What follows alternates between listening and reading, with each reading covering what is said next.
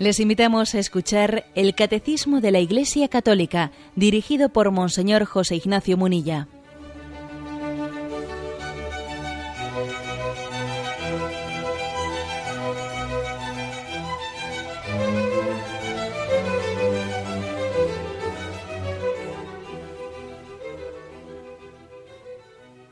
Un cordial saludo a todos los oyentes de Radio María un día más, con la gracia del Señor, proseguimos el comentario del Catecismo de nuestra Madre la Iglesia. Después de que habíamos terminado la primera parte, el primer capítulo del credo, creo en Dios Padre Todopoderoso, Creador del cielo y de la tierra, de lo visible y lo invisible, comenzamos la siguiente parte del credo. Creo en Jesucristo, Hijo único de Dios es a partir del punto 422. Y comienza con un apartado que dice, la buena nueva, Dios ha enviado a su Hijo. Leo primero el punto 422. Pero al llegar la plenitud de los tiempos, envió Dios a su Hijo, nacido de mujer, nacido bajo la ley, para rescatar a los que se hallaban bajo la ley y para que recibiéramos la filiación adoptiva. He aquí la buena nueva de Jesucristo, Hijo de Dios. Dios ha visitado a su pueblo, ha cumplido las promesas hechas a Abraham y a su descendencia. Lo ha hecho más allá de toda expectativa. Él ha enviado a su Hijo amado. Bueno, vamos a explicar este punto 422, desmenuzándolo como, como solemos hacerlo. Si os fijáis, la palabra que más se repite en este punto 422 es la palabra envío. Dios ha enviado. Cristo es el enviado. Por lo tanto, es algo que para, que para que sea comprendido tiene que ser en referencia con el Padre. Que Jesucristo es el enviado. Bueno, ¿y quién le envía? Dios Padre envía a su Hijo Jesucristo. Por obra del Espíritu Santo. vendrá en, puntos posteriores, pero eh, conocer a Jesucristo no se puede conocer a Jesucristo sin entrar en el seno de la Trinidad. O sea, pretender conocer a Jesucristo sin entender que su personalidad está totalmente configurada por la relación que tiene con el Padre y con el Espíritu Santo, pues claro, es que sin eso no vamos a conocerle nuestro conocimiento va a ser muy superficial, que por cierto es uno de los grandes problemas que a veces uno observa que la figura de Jesús es, bueno, es presentada como un hombre atractivo, como un hombre sugerente, etcétera, pero claro, no yendo más allá de ello. Y, quien se acerca a Jesús únicamente desde este punto de vista de, bueno, pues un estudio histórico eh, de una figura humana atrayente, bueno, claro, pues se queda eh, se queda en algo, en un primer paso, y no, porque quizás su, su forma de acercarse a Jesucristo es una forma que no, que no parte de la revelación. ¿Mm? Aquí la, la forma de, de, explicar que tiene eh, pues el catecismo, la figura de Jesucristo es partiendo de, de la iniciativa de Dios. Dios envió a su Hijo Jesucristo partimos del Padre. El Padre tuvo la iniciativa de enviar a su Hijo. Dicho de otra forma, existe como dos formas ¿eh? de presentar eh, la figura de Jesucristo.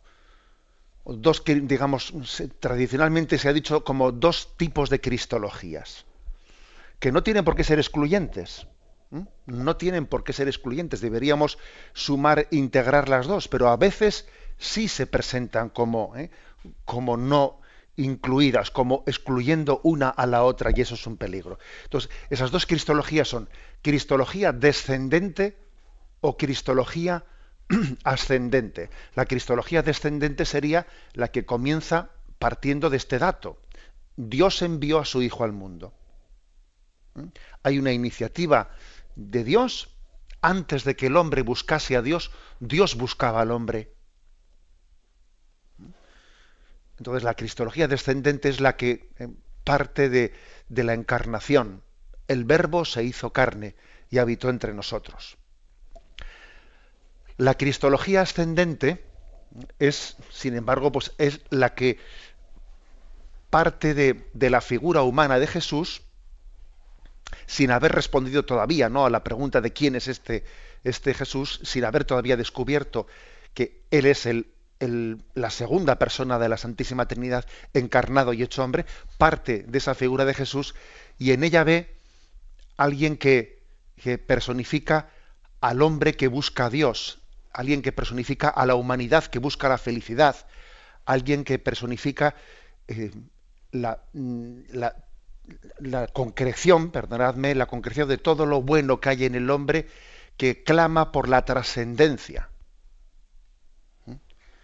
El, el, mundo que busca la justicia, el mundo que busca la verdad. Eh, Jesucristo es, por lo tanto, como la cumbre del hombre abierto a la búsqueda de Dios, ¿no? Esa es como la cristología ascendente. Bueno, ¿qué ocurre? Pues que las dos cosas obviamente se tienen que integrar, pero como veis la presentación que hace el Catecismo de la Iglesia Católica comienza por eh, esa cristología descendente. Dios envió a su Hijo al mundo para salvarnos. Si nos quedásemos únicamente en la cristología descendente, pues mm, no, parecería como que hubiese venido a nosotros un Dios, sí, una iniciativa divina, pero que es como si te vienen a dar de comer y tú no tienes hambre y tú no abres la boca para que te den esa comida. Por eso es importante que además de esa cristología descendente, también hablemos de, que de cómo Jesús, cómo Jesús está de alguna manera expresando, está encarnando todo el deseo del hombre de búsqueda de verdad, de santidad, de justicia. Y de esa manera también nosotros nos, nos preparamos para recibir lo que Dios quiere darnos. Por el contrario, si únicamente hablásemos ¿no? de una cristología ascendente, pues, hablando de Jesús como, como el hombre, el hombre maduro, el hombre perfecto, el hombre que, que quiere como encarnar todo lo bueno que hay en la humanidad y quiere, eh, bueno, está, ¿no? No es que quiera, esa, está de alguna manera eh, enseñándonos a todos a, a, buscar el bien y buscar la verdad, etcétera. Bien, pues claro que eso nos motivaría, pero, pero si, si nos quedamos en eso, si no partimos de que Dios envía a su Hijo y que Jesucristo es el Dios hecho hombre, pues nos, sirve de muy poco, ¿eh? nos sirve de muy poco que nos motiven eh, a tener hambre y sed si luego no viene Dios a darnos de comer y de beber. O sea, la cristología descendente es Dios que viene a dar la gracia al mundo. Y la cristología ascendente subraya que es el hombre que está abierto a la gracia de Dios. Y las dos cosas se tienen que encontrar. Los dos aspectos se tienen que encontrar. ¿Cuál de los dos, eh, ¿cuál de los dos es mm, el, punto de partida? Bueno, pues aquí el catecismo lo tiene claro. Eh, partimos de Dios Padre, de la iniciativa de Dios Padre. Dios envió su Hijo al mundo antes que nosotros buscásemos a Dios. Y así pasa, por ejemplo, con, Mira, con, como siempre recurro a la imagen de la familia, a la imagen de la relación paterno-filial, que yo creo que, eh, como veis, una y otra vez es el ejemplo que nos sale, no sé, el, más recurrente para intentar acercarnos al, misterio de Dios. Bueno, pues mira, si en la familia lo vemos, la iniciativa viene de los padres, que en su amor se, se abren a la vida, ¿no? Y los padres traen a esta vida a un hijo sin que el hijo incluso les haya pedido ¿eh? que quiero que me traigáis a esta vida. No, no, sin que el hijo lo haya pedido ni, ni que sea consciente, ¿no? Eh, o sea, le aman, le aman los padres y le traen a la vida.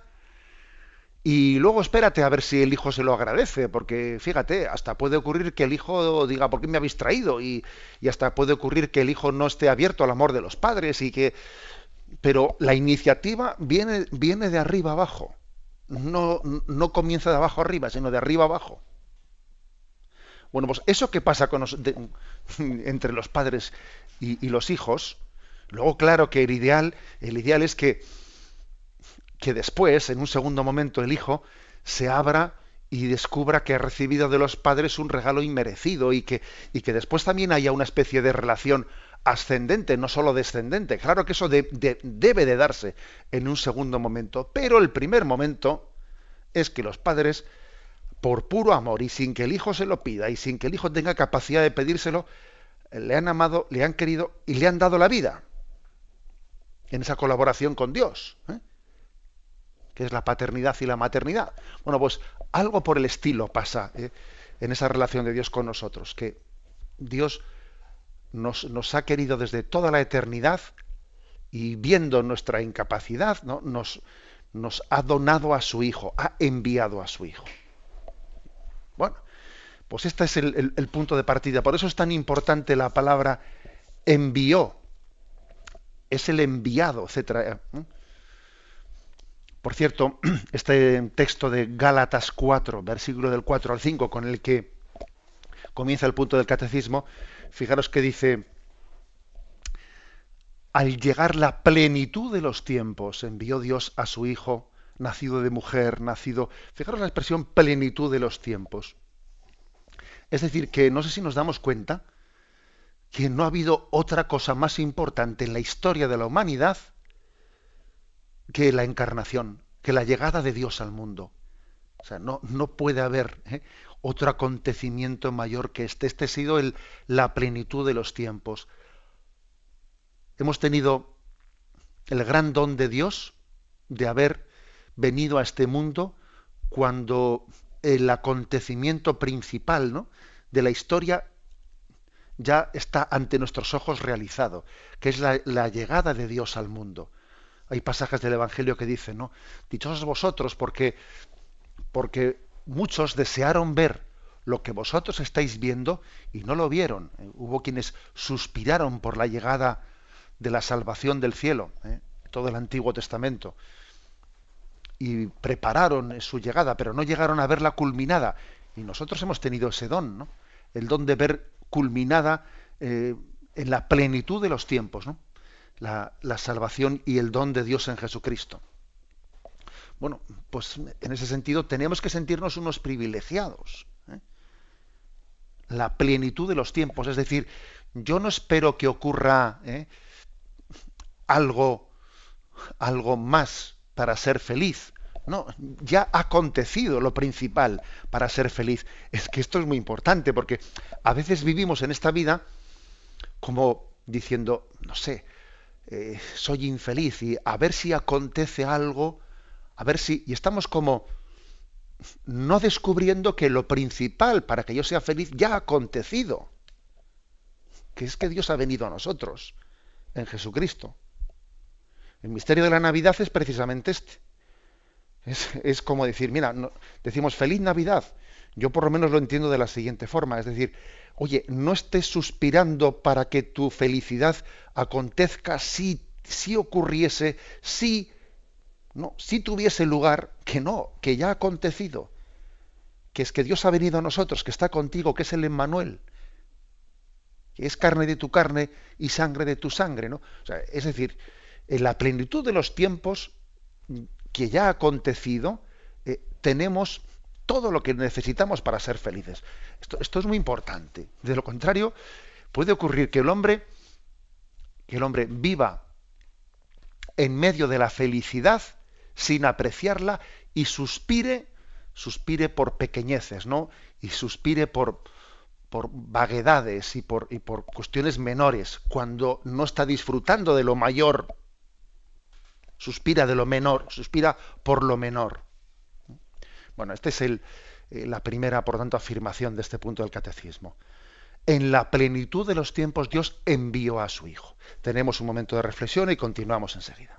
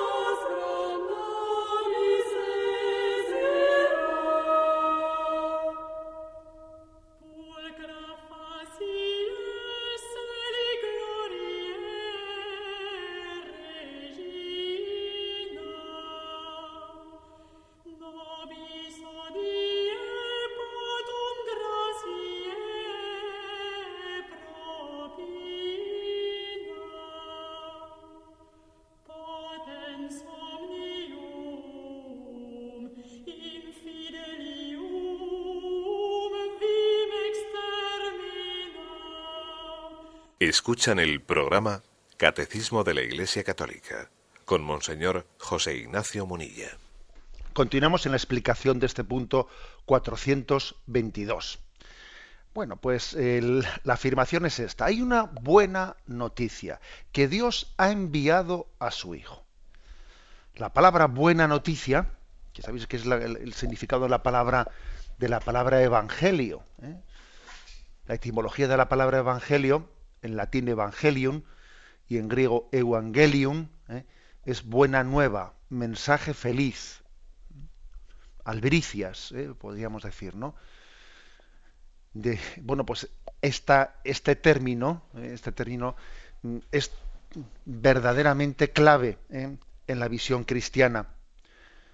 ¿Cuál es para mí buena noticia? Es decir, ¿qué es lo que a mí me haría feliz en este momento? Una pregunta así, digamos, muy práctica.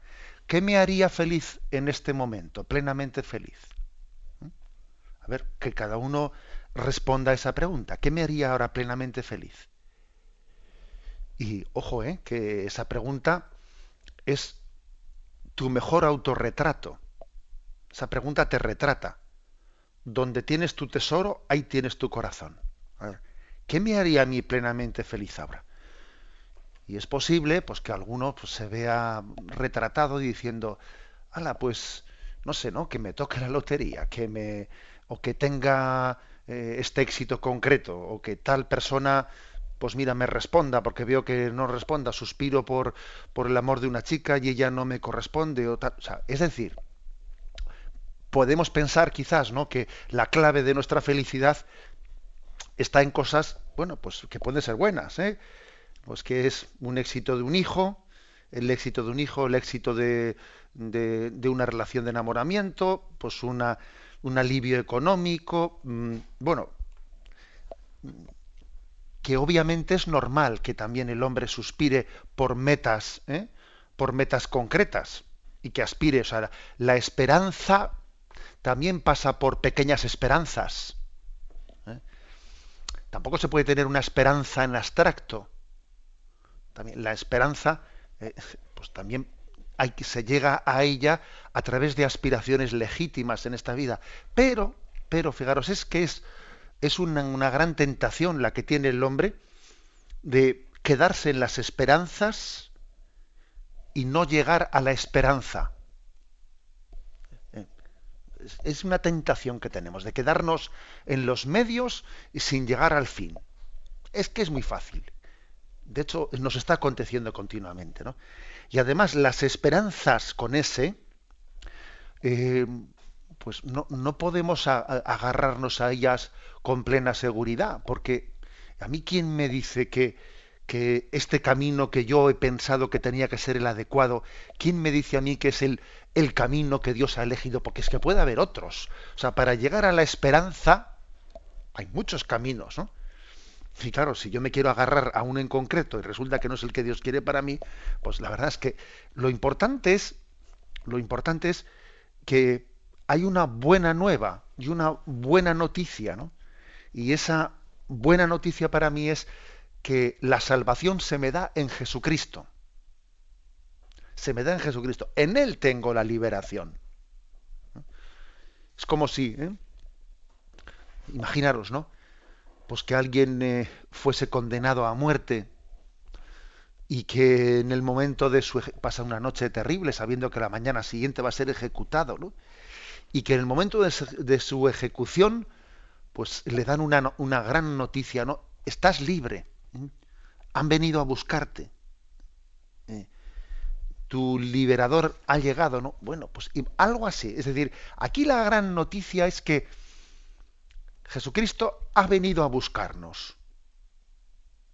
Y entonces estás, eh, estás liberado de tu esclavitud, de tu pecado, que es verdaderamente lo único que te puede impedir ser feliz, que es tu propio pecado. Y Dios te ha liberado de ello y te ha, te ha ofrecido la filiación divina, te ha ofrecido entrar en su, en su familia, compartir la relación que Jesús tiene con su Padre. Esa es la buena noticia. ¿eh? Y entonces, eh, al lado de eso, las demás cosas adquieren una dimensión pues mucho más relativa. El resto de las cosas pues se relativizan ante esta, esta gran noticia. Es verdaderamente importante, ¿no? Redimensionar cuál es el horizonte de mi vida. ¿eh? Fijaros qué, qué términos se utilizan, ¿no? Dios ha visitado a su pueblo, ha cumplido las promesas hechas a Abraham y a su descendencia mucho más allá de nuestras expectativas. ¿eh? Este es el problema, que a veces el hombre espera, espera poco. O sea, cuando lo típico, ¿no? Dice, a ver, formula un deseo. O formula tres deseos. Y no es que el hombre sea demasiado ambicioso y pida la luna. No, es que más bien al contrario, es que no nos atrevemos a pedir alto y pedimos cosas muy bajas.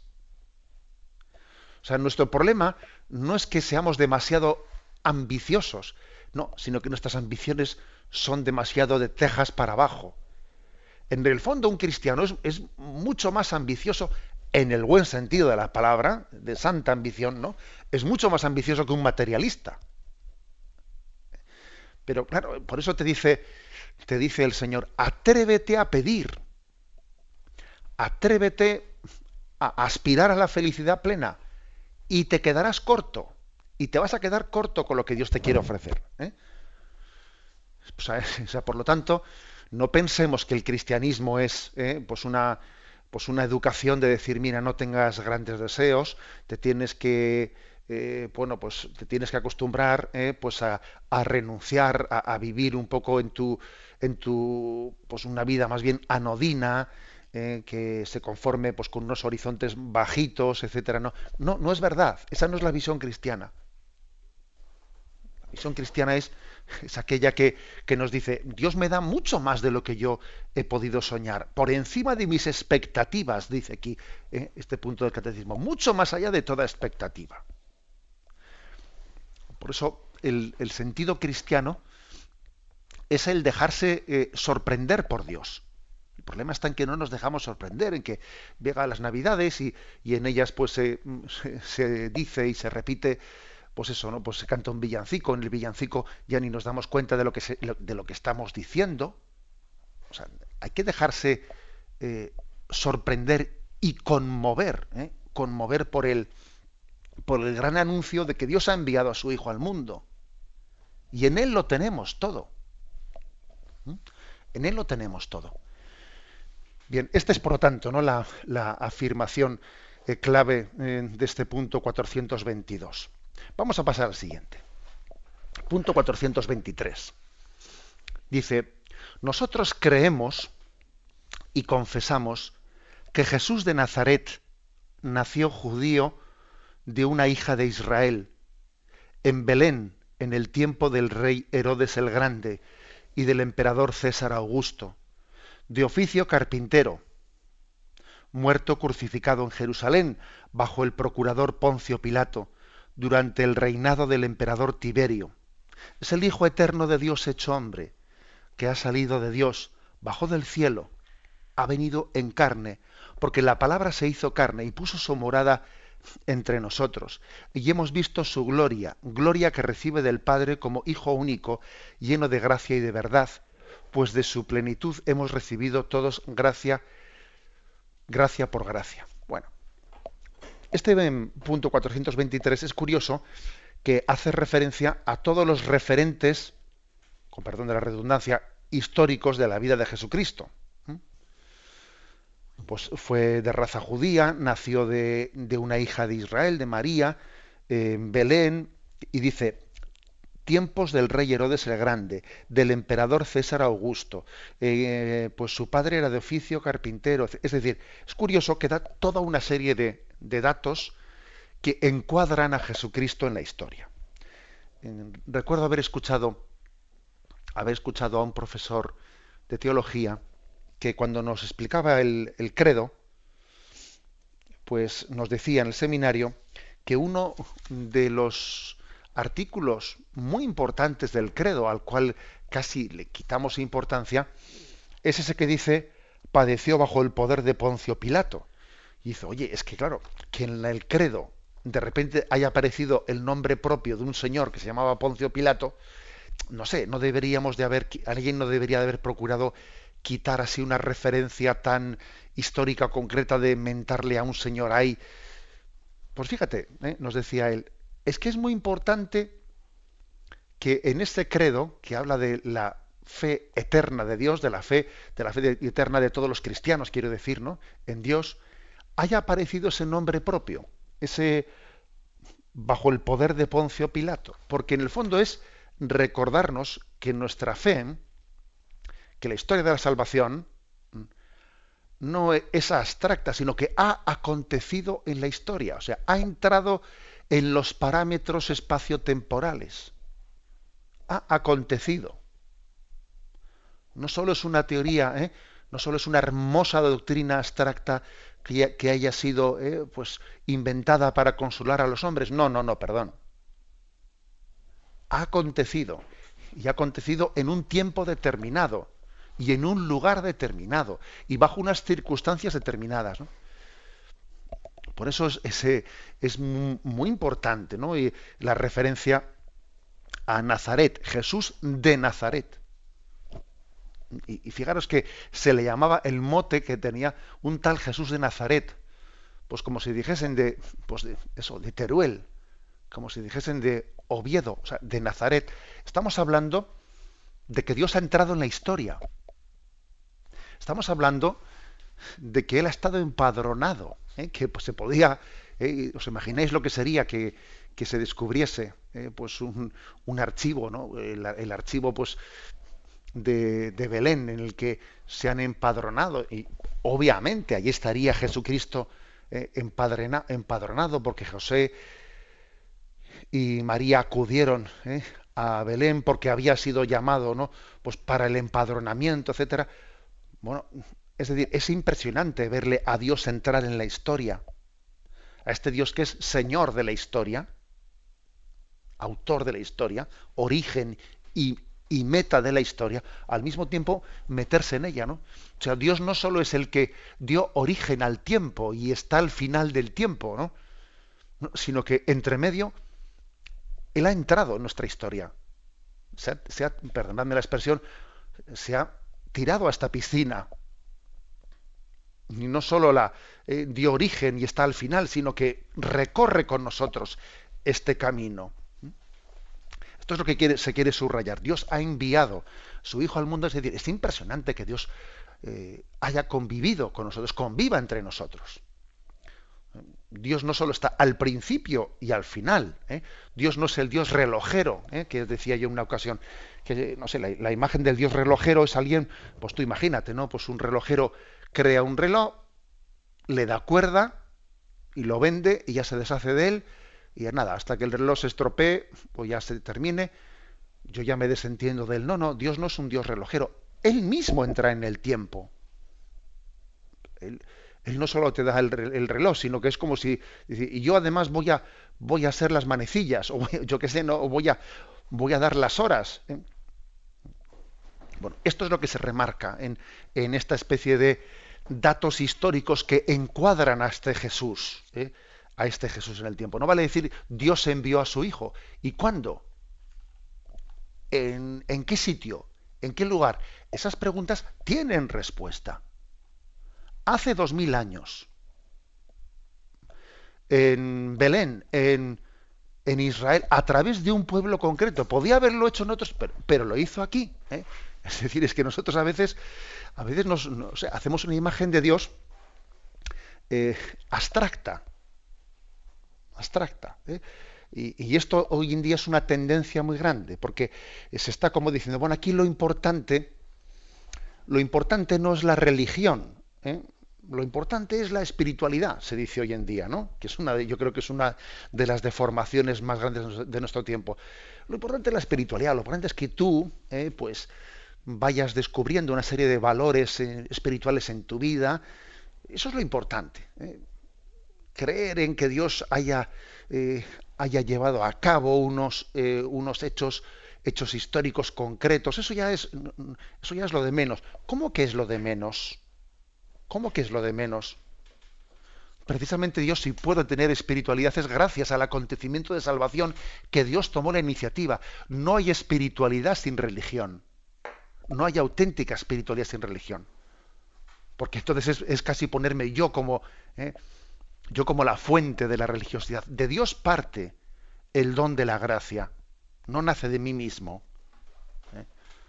Esto lo subrayo, ¿eh? porque creo que existe una, una tendencia muy fuerte ¿no? a olvidarse de que la iniciativa la lleva Dios.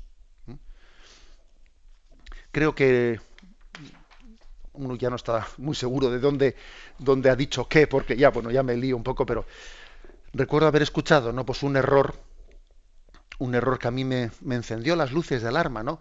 Que venía a decir, bueno, aquí lo importante, lo importante no es la religión, ¿eh? Lo importante es la espiritualidad. Eh, la religión es como el vaso y la espiritualidad es como el agua. Entonces aquí lo importante es el agua, no el vaso. Eh, el agua puede venir en distintos vasos. A veces también hay agua sin vaso. Mira, pues uno bebe directamente de, eh, pues de, una fuente en medio del monte que no tiene vaso. y, fijaros qué comparación, ¿no? Lo importante es el agua, no el vaso. Lo importante es la espiritualidad, no la religión. Bueno, pues con todos mis respetos pienso que es eh, ese ejemplo es el típico ejemplo de subjetivismo y de relativismo que hoy en día eh, se, se está introduciendo entre nosotros. Jesucristo es el vaso y es el agua, las dos cosas, perdón. Es el vaso y es el agua. Y el vaso y el agua no pueden separarse. Son el don de Jesucristo en nuestra vida. ¿Jesucristo qué es? ¿La religión o la espiritualidad? Perdón, las dos cosas que son inseparables. Porque Jesucristo es quien vino al mundo, Jesucristo es quien, dio su vida por nosotros, quien dio a luz a, su iglesia, quien eligió a los doce apóstoles, quien les dijo, id y predicad, quien les dijo, haced esto en memoria mía, en la celebración de la Eucaristía, quien les dijo, o sea, es decir, mire usted, esa, separación eh, de religión y espiritualidad, eh, yo no, la entiendo, es más, creo que existe un gran riesgo de que cuando alguien quiere separar religión de espiritualidad, en el fondo lo que le está llamando la espiritualidad es religión a mi manera, religión en adaptación según mis criterios y gustos. Básicamente es lo que estamos diciendo, luego no nos engañemos. ¿eh? O sea, Dios ha elegido un camino concreto para revelarse. Un camino concreto. Luego no es verdad que todas ¿eh? que, todos los caminos sean iguales. No, no es verdad. No es verdad que todas las religiones eh, valgan lo mismo. No, no es verdad.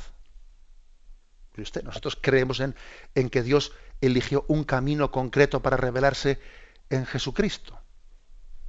Y por eso nos atrevemos, pues mire, a, quienes no han conocido a Jesucristo y a quienes son, pues yo que sé, pues musulmanes o hindúes o lo que sea, nos atrevemos a predicarles a predicarles a Jesucristo como la plenitud de la revelación. O sea, no es verdad que todos los caminos sean iguales. No es verdad. Dios eh, envió a su Hijo al mundo y lo envió hace dos mil años. Y lo envió a través de un pueblo de Israel. ¿Y por qué no eligió mi pueblo el mío? Oye, pregúntaselo a Dios. A ver si nosotros vamos a decirle a Dios, a ver si le vamos a acusar a Dios de ser poco democrático. ¿Eh? Sería ya al colmo, ¿no? Eh, o sea, por lo tanto hay que subrayar la iniciativa de Dios ¿eh? en, ese, eh, en ese principio de, de la encarnación, en la forma en la que Él ha llegado hasta nosotros. Tenemos un momento de reflexión y continuamos enseguida.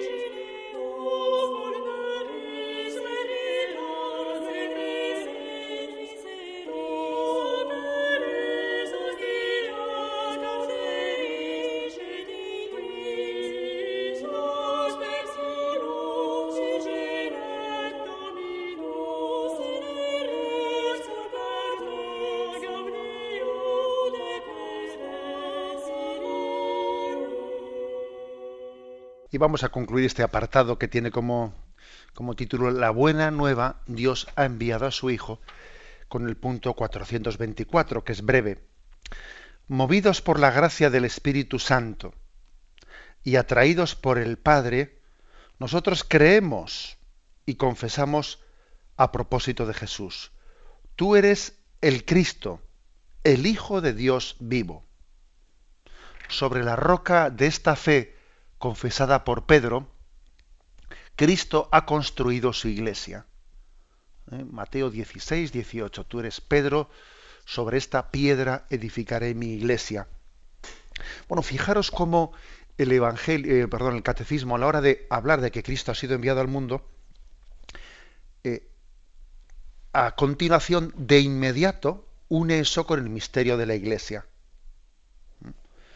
O sea, nosotros reconocemos a ese enviado de Dios diciendo, tú eres el Cristo, el Hijo de Dios vivo, pero es que le reconocemos, no lo reconocemos por libre, sino que Dios eligió a Pedro para que cuando allí él hizo esa pregunta, ¿y vosotros quién decís que soy yo? ¿Quién dice la gente que soy yo? ¿Y vosotros quién decís que soy yo? Se adelantó a Pedro a todos y les dijo, tú eres el Mesías, el Hijo de Dios vivo. O sea, es decir, que Dios viene a nosotros, esa cristología descendente que os decía, pero tenemos que reconocerle. Y Dios ha querido que ese reconocimiento pleno de, de quién es Él tenga lugar en el seno de la iglesia. O sea, Dios es conocido plenamente en el seno de la iglesia donde Él se revela. Si uno dice, bueno, yo lo quiero conocer por libre, bueno, pues muy bien. ¿eh? Pues vas a llegar hasta donde llegues, pero te, pero te aseguro que te vas a quedar corto. Porque en el camino personal individual, ¿eh? individualista, de llegar a conocer a Dios, no, tienes la garantía de la luz plena del Espíritu Santo. Dios ha querido que la plenitud de la luz del Espíritu Santo actúe en la comunión de la Iglesia, no yendo por libre. ¿eh? Tenemos una tendencia, fruto de la cultura y de la generación en la que hemos nacido, pues tremendamente individualista. Y Dios tiene un buen trabajo, madre mía, en educarnos en esto. Vuelvo, como siempre, a la comparación de la familia. ¿eh? Mira, que fuera de la familia no estés esperando recibir el tesoro de tus padres, que para recibir el tesoro de tus padres tienes que estar aquí con tus hermanos. Dice, no, no, yo, yo ya aprendí de mi padre y de mi madre, pues lo bueno, pero a mí que no me hagan ir a casa, que yo ya recibí de ellos lo bueno, que no, que no, no te engañes. ¿eh? O sea, es decir, el don de la paternidad de Dios y el don de que has recibido de la buena nueva en Jesucristo, solamente lo vas a conocer en plenitud en el seno, en el seno de la familia, en el seno de la iglesia. Porque Dios le ha elegido a Pedro y le ha elegido a los apóstoles con ese don de confesar la fe y el, don de identificar quién es ese Jesucristo, quién es el enviado del Padre. De lo contrario, ¿eh? como hemos visto continuamente en la historia, en la historia de la Iglesia, en lo que han sido las herejías, en lo que han sido eh, las tendencias a hacernos cada uno pues, un, Jesucristo a nuestra medida, etcétera. De lo contrario, haremos de Jesucristo, el enviado del Padre, haremos una proyección de mis ideologías, o una proyección de mis expectativas, o una proyección de mí mismo, yo qué sé. ¿Mm? No hay Cristo sin iglesia, igual que no hay iglesia sin Cristo. Y así como antes he hablado, ¿no? de ese riesgo que existe en nuestro tiempo de disociar, mm, pretender disociar religión de espiritualidad, también existe el riesgo de, disociar Jesucristo de iglesia. ¿eh? Es curioso que siempre los errores suelen, mm, suelen consistir en querer disociar lo que está unido en el misterio de Dios. El misterio de la Iglesia Católica, la, digamos, la, la lógica, ¿eh? si se puede decir eso, ¿no? La lógica del pensamiento católico siempre es la integración y la herejía siempre suele ser la disgregación. ¿Mm? Pero Cristo y su iglesia están integrados. Es más, la, la iglesia es esposa de Jesucristo. Cristo es el esposo de la iglesia. Lo que Dios ha unido que no lo separe el hombre. Aquí lo podríamos decir perfectamente referido no solo al sacramento del matrimonio, sino a lo que es el misterio de Cristo y de su iglesia, que lo que Dios ha unido no lo separe el hombre. Bueno, pues como digo, el, don de la fe nos permite ver integrado ¿no? ese misterio, el misterio de Cristo y su iglesia.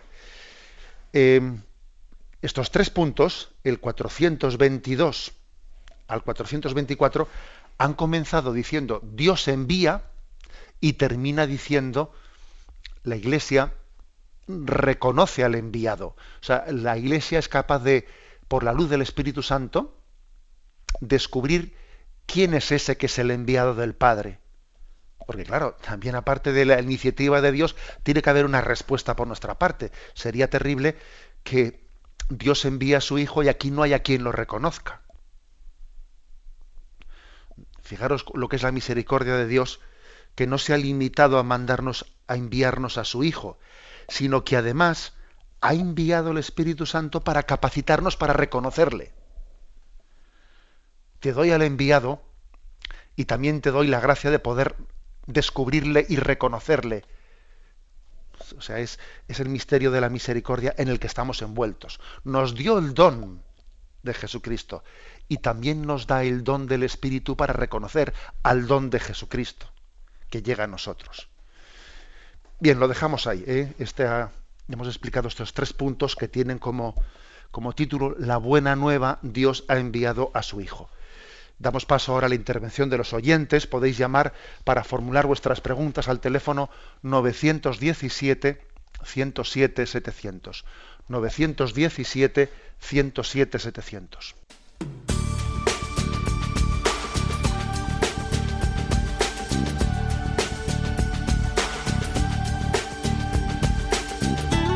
Radio María le ofrece la oportunidad de recibir en su casa sus programas favoritos.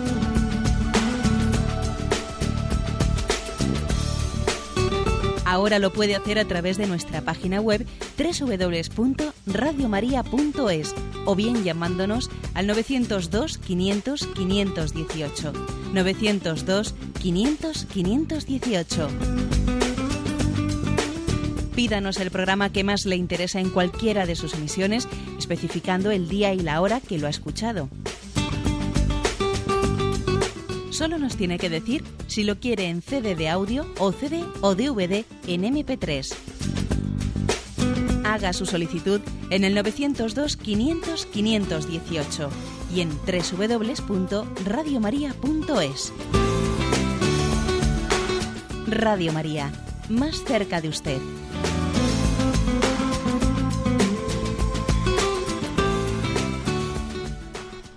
Sí, buenos días. ¿Con quién hablamos? Buenos días. Tiene usted que apagar el, la radio que creo que la tiene encendida, ¿eh? para que no se acople. Buenos días. Sí, adelante, le escuchamos. Mire, yo que yo quería preguntarle sobre el origen del hombre. Cuando usted habla, habló de este tema, pues no sé si, si pensaba que que si pensó que descendíamos del mono. De acuerdo. Bien, le, doy una explicación. Y ya lamento que a veces en, el, en la explicación de los programas, pues igual también algunas personas les podamos hacer un poco eh, así duras la, la, comprensión de las cosas. Vamos a ver, aquí hay una pregunta, ¿no? Eh, la teoría de la evolución, según la cual ¿eh? el hombre proviene del mono o de una evolución de los animales. Y la teoría de la Sagrada Escritura, que nos explica cómo Dios fue creado directamente por el hombre, ¿son incompatibles la una con la otra? ¿Un cristiano podría también creer en la evolución? La teoría de la evolución. Y la respuesta que quedar es mm, depende. ¿eh? O sea, es decir, depende de cómo se entiendan las cosas. Lo que yo expliqué es que si se explicase la evolución diciendo que Dios creó una materia primera que comenzó y le dio unas leyes para que evolucionase, ¿no? Dios creó una materia primera que tuvo pues un eh, pues hace 15.000 millones de años o lo que fuere o algunos hablan de 14.000, 12.000 millones de años, una materia primera que tuvo una gran explosión y le puso unas leyes que hicieron que la materia fuese evolucionando hacia formas más perfectas. Y dentro de esas leyes, ¿eh? dentro de esas leyes eh, de, progresiva perfección y orden dentro de la naturaleza, surge, surge, según esa teoría de la evolución, ¿no? surge la, vida, la vida orgánica, la vida animal, y entonces lo que nosotros decimos es que para que sea compatible la teoría de la evolución con nuestra fe cristiana, lo que hace falta decir es que, llegado un momento, Dios infundió el alma humana, el alma humana, pues en una determinada, ¿eh? en una determinada eh, pareja o en un determinado eh, cuerpo en un cuerpo que podía venir del reino animal, pero que él no podía pasar a ser hombre sin la intervención creadora de Dios. Entonces, ¿se puede decir que el hombre proviene del mono? No, lo que se puede decir es que en todo caso el cuerpo del hombre puede provenir del mono, pero no el hombre mismo, porque hubiese hecho falta eh, una acción creadora de Dios que crea el alma, la infunde, pues para que pase, a ser el género humano. ¿eh? Esto, por cierto, por cierto, eh, Chesterton, ese famoso, ese famoso autor, pues ese famoso apologeta cristiano con mucha, con mucha gracia, ¿eh? decía él que no hay ni sombra de indicio que nos haga pensar que la inteligencia humana se haya formado por evolución que no existía y de pronto comenzó a existir. ¿eh? Y decía Chesterton, en las pinturas rupestres tampoco existe graduación, nada que indique que fueron comenzadas por monos y, y terminaron siendo hechas por hombres. ¿eh? Es decir, que el pitecantrópodo no esbozó una imagen de un reno o de un bisonte que más tarde terminó el Homo sapiens. Es decir, que es que el hombre apareció de repente. Y apareció cuando Dios creó el alma es curioso esto que decía Chesterton, ¿eh? que no hay ni sombra de indicio que nos haga pensar que la inteligencia se formó por evolución. No, la inteligencia comenzó cuando Dios infundió el alma. O sea, hasta entonces no había pinturas rupestres en las cuevas. O sea, la, inteligencia comienza en el momento que Dios infunde el alma. Por lo tanto, respuesta, ¿se puede ser cristiano y creer en la evolución eh, con matices? Un cristiano puede, puede, puede pensar que el cuerpo del hombre ha provenido eh, del mono, pero para que pase a ser, eh, para que pase a ser hombre, ha hecho, falta un acto creador de Dios, eh, un acto creador que, ha creado e infundido el alma. Bueno, ya lamento igual que algún oyente, a veces les podemos en esta explicación general que hacemos por, para todo el mundo liarle un poco las cosas. Damos paso a un siguiente oyente. Buenos días. Buenos días. Sí. Eh, Monseñor Mercedes de Huelva. Adelante. Eh, le quería preguntar, en mi catecismo antiguo decía que orar es hablar con Dios para alabarle, darle gracias y pedirle toda clase de bienes. Entonces yo pienso que el credo, eh, no sé si me equivoco, es autoafirmación o proclamación ante otras personas. Mm, pero eh, como oía una mujer una vez decir, vamos a rezarle un Padre Nuestro a San José pues San José hay que decirle una oración propia o, una personal, hablarle a él, pero el Padre Nuestro siempre va a ir dirigido a Dios, ¿no? Aparte de que el credo tampoco tiene todos los dogmas, como el de la presencia real de Jesús en la Eucaristía. Eh, ¿Me podía aclarar un poquito? Sí, vamos a ver. La, mm, esa expresión que hace usted de que el credo es la autoafirmación o autoproclamación de la fe, bueno, no sé, no, no, me, no me resulta muy atrayente. Más bien, digamos, eh, que el credo es como la, el resumen de la revelación de Dios. Dios se ha revelado. Ahora, es cierto lo que usted dice, que en el credo está muy simplificado y sintetizado en las verdades fundamentales, que no vienen todas, no están todas explicitadas. De hecho, pues en este catecismo, siguiendo ¿no? la estructura del credo, se van poco a poco explicitando. por ejemplo, Dios se hizo carne y habitó entre nosotros, y de ahí viene explicitándolo como una de las formas de hacerse carne, de habitar entre nosotros, también es la Eucaristía, los sacramentos, la Iglesia. O sea, es decir, que, mm, que yo, le, yo le llamaría como eh, la, la, fórmula, el camino, la expresión concreta de la revelación entregada por Dios a su Iglesia, a la cual nosotros nos adherimos en la fe. ¿eh? Creo que sería la palabra autoafirmación. Yo creo que, claro, usted creo, yo he creído entender que se refiere a una manera de que nosotros testimoniemos nuestra fe delante de los demás. Sí, no le digo que no, pero yo creo que antes que testimoniarla hay que recibirla. ¿eh? Es la recepción de la revelación que Dios, que Dios nos, nos dirige a nosotros. ¿eh? Acogemos su revelación en la profesión del credo. Al mismo tiempo la testimoniamos delante de los demás. ¿eh? Damos paso a un siguiente oyente. Buenos días. Buenos días. Adelante, le escuchamos. Mire, pues la pregunta mía va sobre el tema de hoy, de esa distinción entre religión y espiritualidad, que ya le hizo. Sí, adelante, escuchamos. Sí, pues yo hizo un símil entre el agua y el vaso que la contiene, ¿no? Sí. quería yo aclarar esto un poco. ¿eh? De, yo pienso que religión puede ser el vehículo que nos lleva a la espiritualidad, ¿no? O, existe la espiritualidad y se vale de la religión como un medio para em, para conocerla, ¿no? Y está, vamos, sobre esto va mi pregunta. Bueno, vamos a ver, yo eso es precisamente un poco lo que he querido rebatir. Es muy tentadora esa imagen para venir a decir eso, ¿no? La religión me transmite una espiritualidad. Bueno, es que la espiritualidad, ¿qué es la espiritualidad sino el Espíritu Santo? El Espíritu Santo que vive en nosotros, que se nos da para que tengamos amistad con Dios. La espiritualidad no es tanto una especie de producto del hombre, cuanto que es la vida del Espíritu Santo en nosotros. Con lo cual, esa distinción entre religión cristiana y espiritualidad, con todos mis respetos, a mí me, me enciende, eh, me enciende las luces rojas, porque parece como si la espiritualidad fuese un producto nuestro cuando en el fondo es la vida del Espíritu Santo que, suscita en nosotros ¿no? esa, relación de amistad. Por eso yo me he atrevido, ¿eh?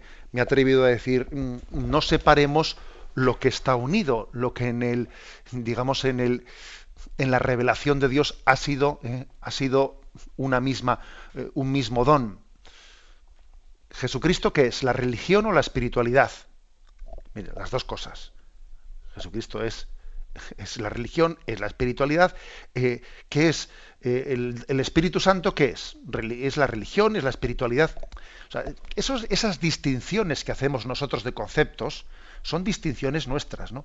Jesucristo, el don del Espíritu Santo, pues yo les, llamaría indistintamente, les llamaría mm, don de Dios, revelación de Dios, de, de la religión por la que Dios llega a nosotros, donde el Espíritu que sembrado en nosotros tiene que dar a luz ¿no? la vida espiritual dentro de nosotros y por lo tanto lo que tendría mucho cuidado es en separar esos conceptos que están unidos. Aunque sea muy brevemente, damos paso a una última llamada. Buenos días. Buenos días, un señor. Soy José de Mérida. Adelante, escuchamos. Perdone que las preguntas no vayan relacionadas con el tema de hoy. ¿Hasta qué punto se puede considerar cristiano a la siguiente actitud simbólica primero poner velas o imágenes bien a, los santos, a nuestro Señor Jesucristo, a la Virgen, por difuntos, por personas que pasan por acontecimientos importantes o límites en la tierra, como puede ser una enfermedad, un examen, estar lejos, etcétera. Y después, esas personas que después de tomar la comunión van a recibir, que han recibido al Señor y ponen velas a nuestro Señor Jesucristo. A ver eh, si me podía aclarar esto. Bueno, mire usted, yo creo que mm, el, gesto de poner eh, pues una vela, eh, yo, no me atrevería a juzgarlo externamente como una actitud cristiana o no cristiana. En el fondo es la actitud interior de esa persona la que, la que va a ser decisiva para ver si, si está haciendo un gesto que es expresión de una superstición o es un gesto un gesto de fe. Sería un gesto de fe, pues el que alguien dijese, Señor, yo te pido por esta, por este hijo mío, te pido y, y como expresión de esta oración mía pongo esta vela delante de ti, que es como un signo de que mm, aunque yo en este momento eh, estoy ante ti y luego me voy, pues esta luz significa que mi petición eh, está ante tu presencia.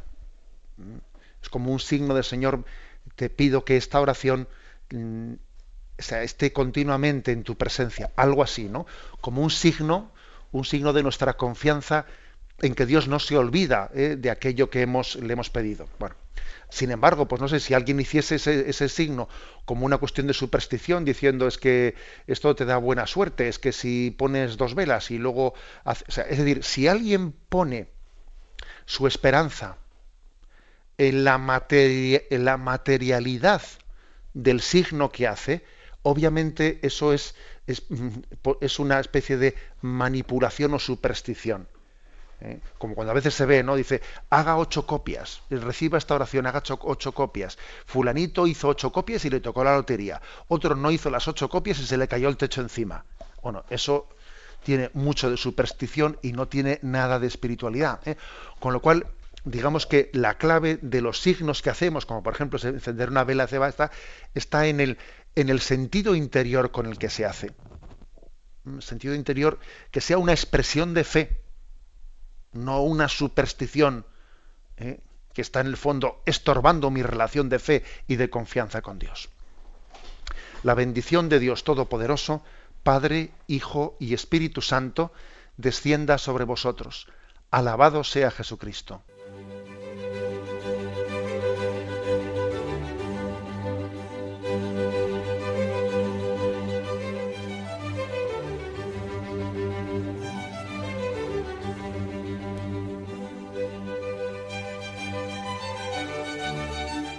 Han escuchado en Radio María el Catecismo de la Iglesia Católica, un programa dirigido por Monseñor José Ignacio Munilla.